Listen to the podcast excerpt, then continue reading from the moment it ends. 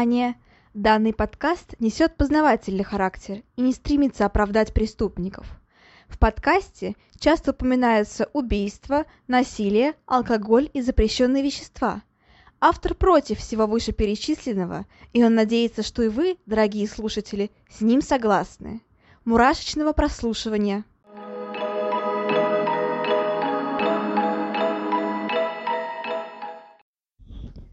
Всем привет, с вами снова Ульяна, и вы слушаете новый выпуск подкаста «Обратная сторона жизни». Сегодня суббота, как всегда, новый выпуск, и сегодня у нас э, довольно-таки известный серийный убийца, я думаю, вы о нем наслышаны, это Ричард Чейз. Но перед этим хочется немножко поболтать, и, во-первых, хочется сказать, что на следующей неделе скорее всего, выйдет очень интересный выпуск и очень необычный выпуск. А, постараюсь так рассказать немножко не спойлеря, но я сейчас читаю очень интересную книжку про а, серийных убийц. Их двое. И при этом сама книжка написана дочерью этих серийных убийц. Думаю, можно догадаться, о ком я веду речь, но все-таки. И книжка, правда, невероятно хорошая, то есть там все прям такие с первых уст. Это не просто журналисты написали, это написала сама дочка этих серийных убийц, и поэтому все ее ощущения, все ее переживания, все это очень хорошо показано в книжке. И на следующей неделе я постараюсь э, хотя бы чуть-чуть рассказать об этих серийных убийцах, рассказать об их дочке, рассказать о том, как они жили, и это ну, это правда тихий ужас. Это дико интересно, но дико страшно. А, вот как-то так, но ждите следующий выпуск на следующей неделе обязательно, потому что будет, о, правда, очень и очень интересно. Я прям таки обещаю. Но сегодня у нас выпуск пока что не про этих людей, потому что книжку я еще не дочитала, а мне хочется прям полностью погрузиться в историю. Но сегодня все-таки такой же интересный герой и такой же увлекательный рассказ, и, конечно же, ужасный рассказ. Потому что речь сегодня, как я уже говорила, пойдет о Ричарде Чейзе, так называемом вампире из Сакрамента. И такое просит дано ему совершенно не случайно, все потому что он очень любил пить кровь. А, да, именно так, и сегодня мы с вами об этом поговорим. Итак, давайте же начнем. А, Ричард Чейз родился 23 мая 1950 года в Санта-Кларе, это штат Калифорния в США. А, надо сказать, что несмотря на то, что ребенок был желанным и довольно поздним, но, несмотря даже на это, все-таки детство у него было не самым счастливым. Отец его слыл эм, известным алкоголиком, очень много пил и при этом избивал э, свою жену и сына. И на этом фоне у его жены развилось психическое заболевание паранойя, и до конца жизни она от него страдала. И, собственно, это заболевание же передалось и ее малолетнему сыну. При этом э, Чейз был классическим примером начинающего серийного убийцы, потому что у него э, были все проявления триады Макдональда. Он э, с детства обожал мучить животных, он э, создавал из них что-то типа зомби, ему это очень нравилось делать. Ну и, в принципе, он любил их убивать, любил их расчленять и иногда даже откусывал части их тел. Причем чаще всего животные все еще были живы. А, при этом у него были жуткие проблемы с э, недержанием, то есть ночной энурез, это недержание мочи, а, вплоть до аж подросткового возраста, то есть довольно-таки долго, и это правда проявление самого типичного инуреза. А, есть также данные, что он страдал пироманией, но все-таки это было в меньшей степени, нежели именно садизм, зоосадизм и инурез принципе, у него были достаточно плохие отношения с одноклассниками и с его ровесниками, просто потому что его считали довольно-таки странным, и они видели его эти странности, как он издевался над животными, Ричард Чейз это не скрывал. И это очень многие не понимали, не принимали и не хотели с ним общаться. А, вот так вот. Но при этом родители внимания на это не обращали, и вместо того, чтобы послать сына к психиатру или там еще куда-то, они просто спускали все ему с рук. Отцу было просто все равно, а мать э, не считала это чем-таки очень сильно важным. А, при этом друзей у него, правда, не было, вплоть до подросткового возраста, и, кроме того, уже позднее он осознает, что у него проблемы с потенцией, и с девушками у него, в принципе, никогда не ладилось. А это все очень сильно его угнетает, и он принимает самое худшее решение – начать принимать наркотики. Он принимает марихуану, ЛСД, очень много пьет и все такое. И, в общем-то, в общем-то, в некоторой степени можно сказать, что именно наркотики и алкоголизм сподвигли его к такому шагу, как убийство, потому что эти вещества действительно очень сильно поменяли его состояние, Понятно, что у него же были предпосылки, то есть у него, правда, были сильные проблемы и с матерью, передалось, передалось у него заболевание, потом у него шизофрения, но все-таки, так скажем, если это все сидело в нем очень давно, это заболевание было, так скажем, пулей в пистолете, то конкретно алкоголь и наркотики просто а, спустили курок, или как это говорят я знаю, что говорит, правильно говорить наоборот, типа, не говорят нажать на курок или что-нибудь такое. Но в любом случае, я надеюсь, вы поняли мою аналогию, и вещества эти действительно сильно ухудшили состояние Чейза и привели его к тому, что он а, действительно начал убивать и очень долгое время пролежал в психиатрической клинике. Как раз-таки о них сейчас мы поговорим, а, потому что в 18 лет а, Чейз решает, что он больше не может так жить. Он понимает, что у него нет отношений, нет друзей, никого нет. И он обращается к психиатру. А, врач его обследует и при этом понимает, что говорит, что потенция связана с подавлением агрессии, но при этом он умалчивает о других проблемах Чейза, возможно, просто как-то ну, не очень посмотрел, возможно, еще что-то. В общем-то, он не, э, не стал говорить ему, что парень откровенно странный, вот так вот скажем. А, в 24 года ничего не проходит, Чейз по-прежнему страдает от потенции, у него нет друзей, он абсолютно одинок. И при этом он понимает, что желание продолжать убивать животных, оно невероятно сильное – и это все, опять же, очень сильно пугает окружающих людей. А сам Чейз начинает страдать от, от э, других психических заболеваний. Например, ему кажется, что его кровь а, исчезает или превращается в пудру, что его сердце на самом деле остановилось, а чтобы оно продолжило биться, ему нужно пить кровь. То есть поэтому вампиры Сакрамента, кстати. А, и он э, начинает это делать. Кстати, есть интересное заболевание, при котором человек считает, что, в принципе, он также разлагается, и он мертв. Это так называемый синдром Катара, при котором люди считают, что либо они умирают, либо они уже давно мертвы, и объясняют, например, все тем, что, не знаю, сердце их остановилось, а на самом деле в груди работает какой-нибудь, не знаю, странный механизм, который заставляет их вот так вот э, быть среди живых людей. А, заболевание, правда, очень странное, и, в принципе, оно возникает из-за того, что происходит расстройство, в принципе, временное расстройство, то есть человек не понимает, в каком времени он находится, он в абсолютной прострации витает, и, конечно, у всех он проявляется по-разному, у всех больных, я имею в виду. Однако, вот все-таки этот момент э, того, что ты умер, он присутствует почти что везде. И при этом очень многие больные, при этом расстройстве убеждены, что они какие-нибудь великие там убийцы или кто-то еще, великие, не знаю, мифические существа, там греческие боги, которые вот прибыли на Землю и, собственно говоря, в, тел в телах мертвых людей. Um, в принципе, он часто совмещается с другими расстройствами по типу шизофрении, депрессии, ну, именно тяжелые прям депрессии, или каких-нибудь травмах мозга. Вот такой вот синдром. В принципе, у Чейза он, скорее всего, был, хотя о нем э, особо ничего не сказано, но я так понимаю, что в купе с шизофренией, э, скорее всего, синдром Катара присутствовал, потому что вот эти вот моменты того, что он считал себя мертвым, это, конечно, прям, ну, совсем прямое проявление синдрома Катара. Ну, в общем-то, продолжим. Он э, начал убивать, снова начал убивать крыс, кроликов, птиц, там каких-то еще мелких животных, мышей и так далее, и употреблять их в пищу. При этом делал он, э, он это на живую, то есть когда он, животных он не готовил, он употреблял их прям таки, прям таки сырыми. При этом часто сами животные еще были живы, когда он отрезал им конечности или вынимал внутренние органы.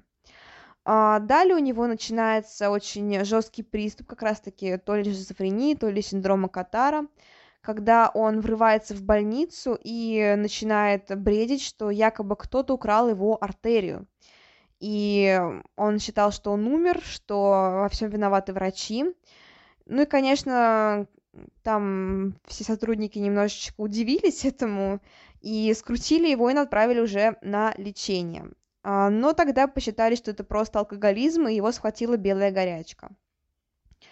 А, потом его после этого пролечивают, выпускают, вроде бы все нормально, но не тут-то было, Чейз снова попадает в больницу, на этот раз потому, что он решает, что нужно ввести в себе в вену кровь убитого кролика. Все потому, что якобы его кровь отравлена, заканчивается и так далее. А, при этом понятное дело, что это все а, плохо сказывается на его здоровье, Чейз отравляет свой организм, и поэтому попадает в больницу уже в полубессознательном состоянии. А, при этом Чейз не считает, что проблема именно в том, что он ввел себе кроличью кровь, а считает, что якобы кролик нализался каких-то батареек, и из-за этого его кровь приобрела такой вот ядовитый характер. А, тут уже становится всем понятно, что это не просто алкоголизм, это именно заболевание, самое настоящее заболевание. И поэтому уже в лечебнице второй раз Чейзу ставят диагноз параноидальная шизофрения. А, там было расстройство на расстройстве, там все было очень плохо, и на самом деле потом я еще в конце поговорю о том, а, с чем я не совсем согласна, вот так вот скажем. Но пока что продолжим. В, психи... в психиатрической клинике Чейз особо, ну, ему особо ничего не помогает, э, да и не лечит как-то особо никто. В принципе, все считают, что он просто обычный пьянчуга очень многие, хотя у него есть диагноз, но все-таки все считают, что у него все это от наркотиков, от алкоголя. А, никто лечить его особо не намерен. И поэтому Чейз, видя все это, он просто оттуда сбегает. А, но ненадолго, потому что в 1976 году вновь попадает в другую клинику. Там он находится не очень долгое время, потому что возвращается его мать, которая внезапно о нем вспомнила, и она хочет забрать а, своего сына. При этом она в очень плохих отношениях с, с его отцом, потому что считает, что он должен, что он хочет ее отравить, и поэтому считает, что защитить она должна своего сына еще к тому же. А, она отвозит его к себе в квартиру, но потом а, у нее начинается опять тот же самый бред, как у ее сыночка, и она запрещает пить ему все лекарства, прописанные в клинике. Естественно, состояние Чейза сильно ухудшается, снова начинаются приступы шизофрении, снова приступы бреда, а, но при этом мать ведет себя довольно спокойно и абсолютно игнорирует поведение Чейза. А, и вместо того, чтобы вновь отправить его на лечение, она просто покупает ему квартиру, чтобы он жил отдельно. А, тут данные на самом деле разнятся. Некоторые говорят о том, что она купила ему квартиру, потому что он ее задолбал своими этими приступами и прочим. И дабы вот так вот с ним не мучиться, она просто купила ему отдельную квартиру. Но тогда возникает вопрос, почему не лечебница? Ну, то есть, да, женщина была тоже достаточно эм, странная, странная, но однако, если ее это бесило, почему не лечебница? А, поэтому вариант с тем, что она просто хотела так помочь своему сыну, купив ему отдельное жилье, мне кажется более правдоподобным. Ну, как-то это прям просто по-родительски, вот так вот скажем. В любом случае, Чейз начинает жить один, и это плохо заканчивается. Это заканчивается очень и очень плохо. А, Чейз никогда не работал и получал пособие, а, но при этом, когда он живет один, он еще перестает где-либо появляться, очень плохо за собой следит, не моется, не стрижется и вообще, в принципе, очень сильно неаккуратный. Кроме этого, его приступы этого самого бреда начинают усиливаться, он э, очень сильно худеет, потому что полностью перестает есть и продолжает пить кровь а, животных он убивает их и опять же расчленяет, выпивает кровь и органы съедает и так далее. При этом опять он особо это не скрывает, и почему это ну, никак не спровоцировало остальных вызвать психушку, я не понимаю. А, психиатрическую клинику я имею в виду, потому что, ну, а, он допустим, например, одному из соседей, он говорит, что съел его собаку, при этом прямо в этом признается, то есть он говорит о том, что он э, съел собаку, чтобы выпить у нее кровь, потому что кровь его спасает. Это странно, это очень странно, что его не отправили на лечебницу, но, возможно, сосед посчитал, что он врет. Ну, то есть там собака пропала и пропала. Да, печально, но чтобы кто-то ее съел, это нонсенс. Наверное, он подумал именно так. В любом случае, Чейза не отправляют на лечение, он продолжает жить один и продолжает творить вот этот тот самый бред. Кроме того, его начинает интересовать true crime, а в особенности хиллсайдские душители. А, кстати, интересный случай, интересный. Наверное, однажды я... Я, наверное, расскажу про это. Не уверена, что ну, явно не в следующем выпуске, но, возможно, через недельки две-три я определенно расскажу про душителя. Это очень интересная история, действительно. А, ну, в общем-то, продолжим дальше. А, собственно говоря, скоро Чейз приобретает, я не понимаю как, пистолет а, 22 калибра, а, из которого он в будущем, собственно говоря, совершит все роковые выстрелы. Я не понимаю, как а, ему продали оружие. У него была справка о том, что он не совсем нормальный, но, к сожалению, это никого не смутило. Возможно, это, ну, дело даже, наверное, не в законах, потому что закон-то всегда достаточно жестким бывает. Просто дело в людях, которые этот самый закон не соблюдают. Вот так вот скажем. В общем-то, с этим, с этим пистолетом он совершит свои убийства. А, у него была одна очень интересная позиция, что если дверь в дом была закрыта, в дом его жертвы, то он не хотел войти, в плане не, даже не пробовал, то есть он просто трогал ручку, дверь была закрыта, значит, его там не ждут. Если же дверь открыта, Чейз считал, что это прямое приглашение войти. И это, кстати, еще одна черта вампиров, как мы помним, его прозвище вампир. Мало того, что он пьет кровь, так он еще и входит в дом только по его приглашению, то есть как ему кажется по приглашению, потому что дверь открыта, значит его там ждут. А, в общем-то, в 1977 году он приходит в дом к одной, к одной женщине, там он стреляет в нее, но промахивается и убегает. А, хорошо, что ему, что ему, что женщине удалось выжить. Но, к сожалению, следующей жертве так не, не повезло, и уже через два дня, 29 декабря 1977 года, он убивает 51-летнего Амброуза Гриффина. А, он стреляет в прохожего и сидит в это время в своем грузовике. А, при этом две пули попадают жертве в грудь, и, к сожалению, Амброуза даже не успевают довести до больницы, он умирает на месте. А, следующее убийство происходит э, уже совсем-совсем скоро. 11 января 1978 года случается следующий эпизод, но, к счастью, опять же, без убийства – а, он тогда просит у соседки свои сигареты, и пока она не отдает ему вообще все сигареты в ее доме, он ее не отпускает. То есть он ее насильно держит при себе. При этом эти случаи он совершает не потому, что ему прям очень сильно хочется, а просто потому, что он хочет ощутить свои силы.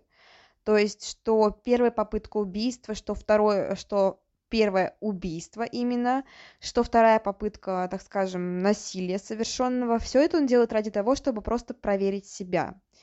Он э, после этого находит о себе статьи в газете, ну как о себе, в плане об этих происшествиях, э, читает их и наслаждается этим. Он сохраняет впоследствии эти статьи у себя дома и хранит их. Далее Чейз, когда уже спробовал все свои силы, он выходит на по его мнению, по его словам, на настоящие преступления. 10 а, января 1978 года он начинает настоящую охоту. Он встречает Доун Ларсон и, опять же, требует сигареты, но, к счастью, все хорошо. 21 а, января он пытается проникнуть в дом к соседке, но дверь оказывается закрыта, и, как я уже говорила, это, ну, так скажем, прямой намек на то, что его там не ждут. Он уходит. А после этого он встречает свою одноклассницу, Нэнси Холден ее зовут, и запомните эту женщину, впоследствии она сыграет важнейшую роль в его аресте. Они мило болтают, э, Ричард ее узнает, она его тоже узнает, и вроде бы, несмотря на то, что они а, достаточно плохо общались в школе, они рады друг друга видеть. А, но далее происходят следующие события, которые оказываются не слишком приятными. А, Ричард э, находит дом с открытой дверью, врывается в него. В этом доме живут Роберт и Барбара Эдвардс. Но внутри никого он не находит, он устраивает сильнейший погром, все в доме переворачивает, крадет деньги, он, эм, извините за подробности, он, эм, а, не знаю, как сказать, испражняется на предметы мебели и также мочится в детские игрушки, на мебель и так далее.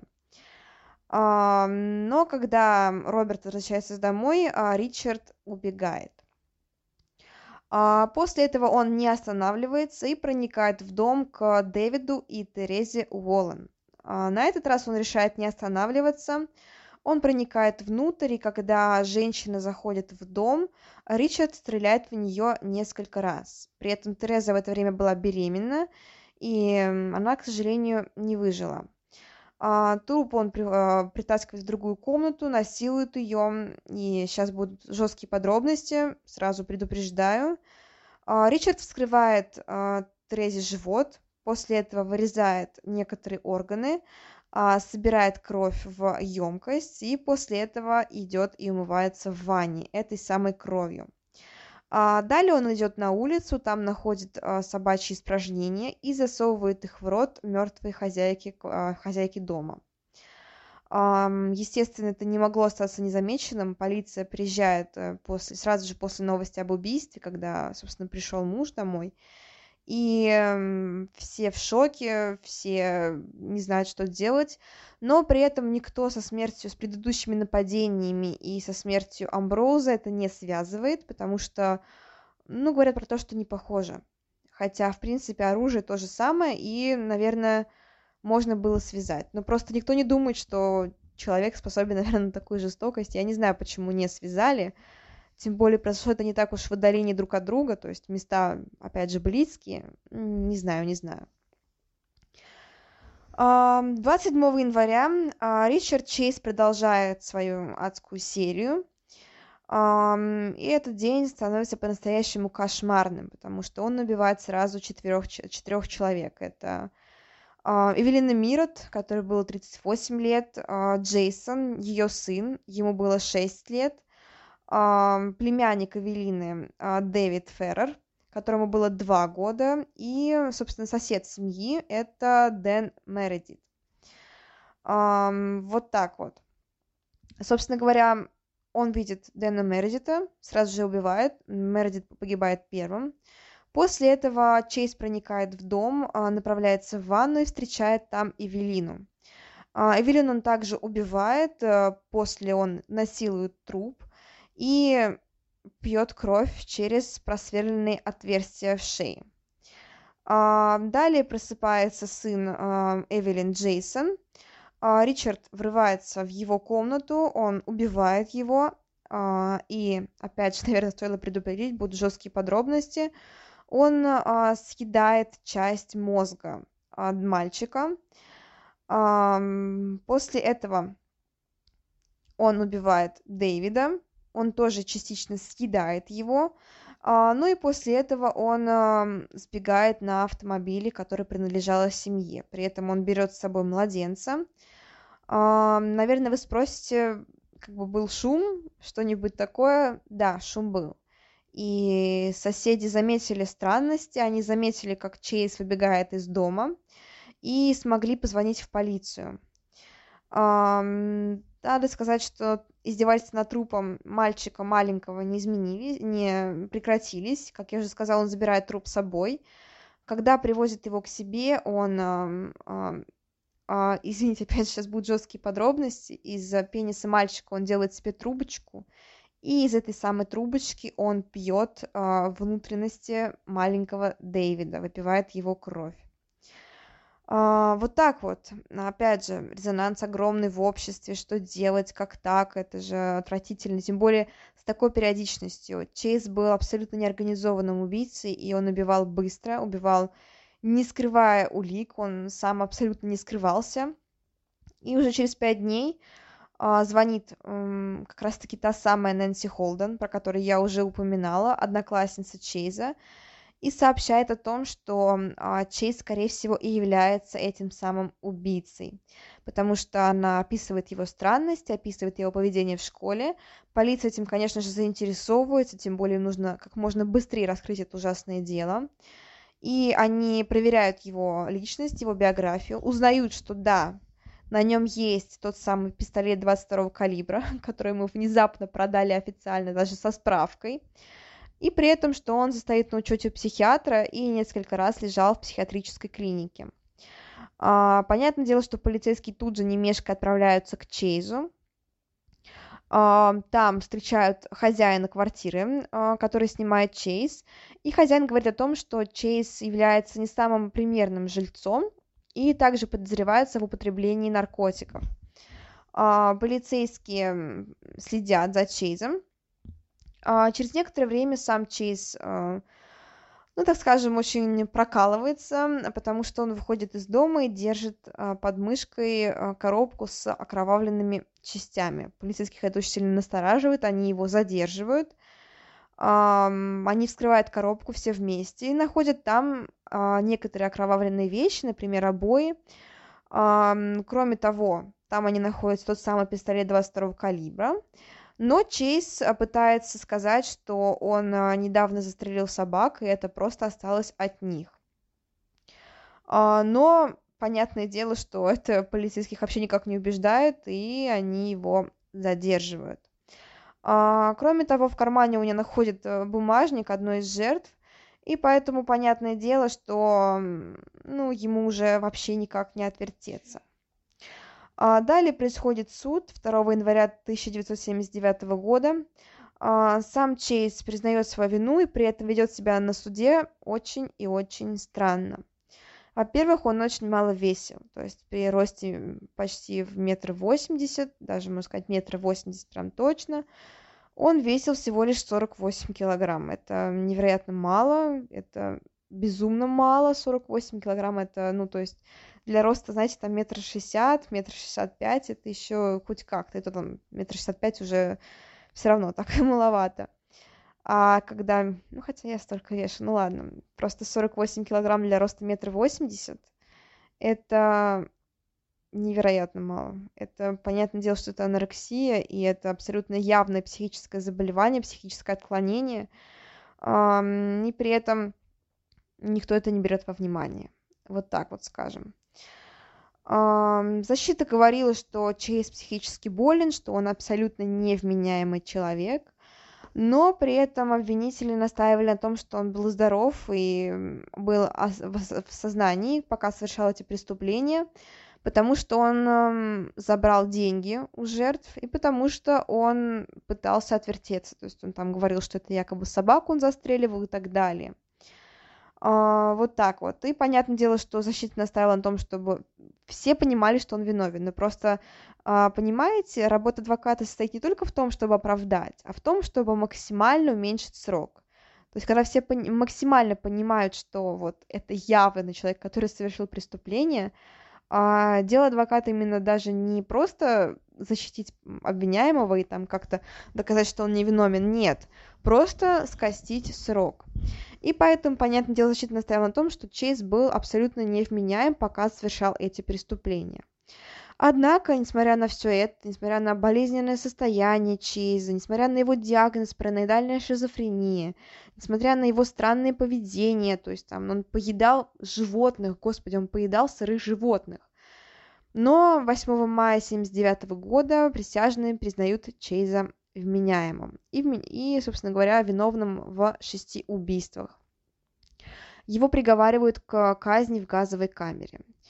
Um, ладно, я остановлюсь на этом подробнее, потому что, наверное, я не согласна с этим обвинением. Чейз, безусловно, отвратительный человек, просто ужасный человек. Это, uh, ну, то есть вообще никак не вяжется, но он был все-таки невменяемым но будем честны, то есть что Дамер, что Нильсон, что Чейз, они примерно одного и того же поля ягоды. и по степени невменяемости они стоят примерно рядом. То есть, что Дамер был абсолютно неадекватным, что Чейз абсолютно неадекватный. И пускай, да, методы убийства у них разные, но все-таки психика, поведение. Чейз, мне кажется, даже более невменяемый. Ну, то есть, кто в здравом уме будет пить кровь животных, при этом животные при этом еще живы и делать трубочки из органов маленьких мальчиков. Это что вообще? И при этом э, Чейз же он очень мало орудовал сам по себе. В плане того, что он не успел, он ничего не скрывал. Он не пытался как-то улики, не знаю, там запрятать, еще что-то сделать. Он убивал недолго, с 29 декабря по 27 января, то есть месяц. Это относительно, это недолго. Да, это ужасное убийство, это никак его не оправдывает, но просто даже по внешнему виду, вот ты смотришь на него и понимаешь, что человек абсолютно невменяемый. И ему, наверное, нужно лечение все-таки, а не смертная казнь. Но кто я такая, чтобы судить за правосудие, как говорится? Опять же, что лучше, что хуже, мы не знаем. Понятное дело, что, скорее всего, в той же самой психиатрической клинике его бы не лечили, потому что время было не то, и это, наверное, тоже было бы мучение. Скорее всего, рано или поздно его бы все равно убили. То есть заключенный, еще кто-то и так далее. Потому что сам по себе Чейз был достаточно беззащитным и а, не умел совершенно себя вести в обществе. Это, опять же, его не оправдывает, просто он был таким человеком. Но, как я уже сказала, несмотря на все вышесказанное, несмотря на его склонности, странности, его безумство, его абсолютный, абсолютный бред, возведенный просто в нереальный абсолют, еще раз напомню, а, в общем-то, вот так вот. Все-таки его признали виновным. Чейз пытался сказать, что он не виноват, и что его якобы заставил кто-то совершить эти самые преступления. При этом сам он на суде раскаялся, то есть он сказал, что да, это убивал он, он дико извиняется, но при этом его заставили вот так вот. Опять же, непонятно, возможно, это тоже была линия поведения, конечно, такая, но мало верится. А, но, однако, однако, все вышесказанное опустим про мои распинательства о том, что он абсолютно невменяемый, что вот это вот все прочее, потому что все равно он совершает самоубийство. Во-первых, при попадании в тюрьму э, другие заключенные сразу пресекают слабость Чейза, его безумство, и начинают э, с ним, так скажем, заигрывать. В том плане, что там подначивают его на самоубийство, э, как-то, ну, смеются над его рассказами и так далее а при этом сам Чейз очень сильно боится а, боится всех, рассказывает всем свои байки про НЛО и так далее. И он говорил даже о том, что якобы это НЛО заставили его совершить убийство. Вот так вот. А, кроме того, он знакомится с рестлером, заключенным, и а, просит дать доступ к радару, чтобы он смог выследить с помощью этого самого радара а, нацистов и НЛО. Вот так вот. А, но все это длится недолго, потому что 26 декабря 80 -го года Чейза находят мертвым в своей же камере. Выясняется, что Чейз очень долгое время хранил и запасал таблетки антидепрессантов, ему выдавали их ежедневно, и эм, потом он просто разом их выпил, и таким образом умер. Антидепрессанты достаточно сильные таблетки, и правда некоторые виды из них при большом употреблении, большой дозировке могут вызвать летальный исход. Ну, почти, да, там очень многие препараты, потому что это, правда, очень серьезные и сильные препараты, и лучше с ними не перебарщивать, вот так вот скажем.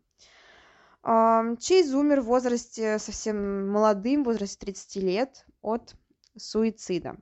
До своей смертной казни он не дожил.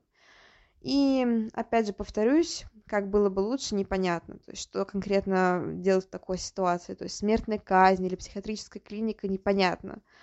Ну, наверное, скорее всего, пострадавшие, жертвы, конечно же, будут требовать смертной казни, потому что, ну, за смерть что можно еще? Как можно еще расплатиться за смерть других людей? Ну, не знаю. В общем-то, сложный вопрос, очень долгий и очень интересный. Ну, вот такая вот жизнь Ричарда Чейза. А, нашего вампира из Сакрамента, или Дракулы, или вампира-убийцы, или просто безумном-безумном человеке, безумном Чейзе, который пил кровь животных и не заходил в дом без приглашения в кавычках. А, вот так вот.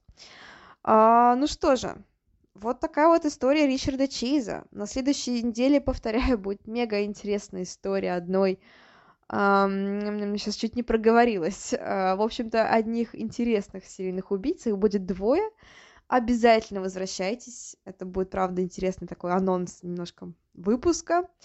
Uh, всем спасибо за внимание. Берегите себя, пожалуйста. И пускай ужас и страх присутствуют в вашей жизни исключительно при просмотре фильмов ужасов. В остальное время живите совершенно спокойно, радуясь и наслаждаясь этой прекрасной жизнью. Всем еще раз спасибо, всем пока-пока. thank you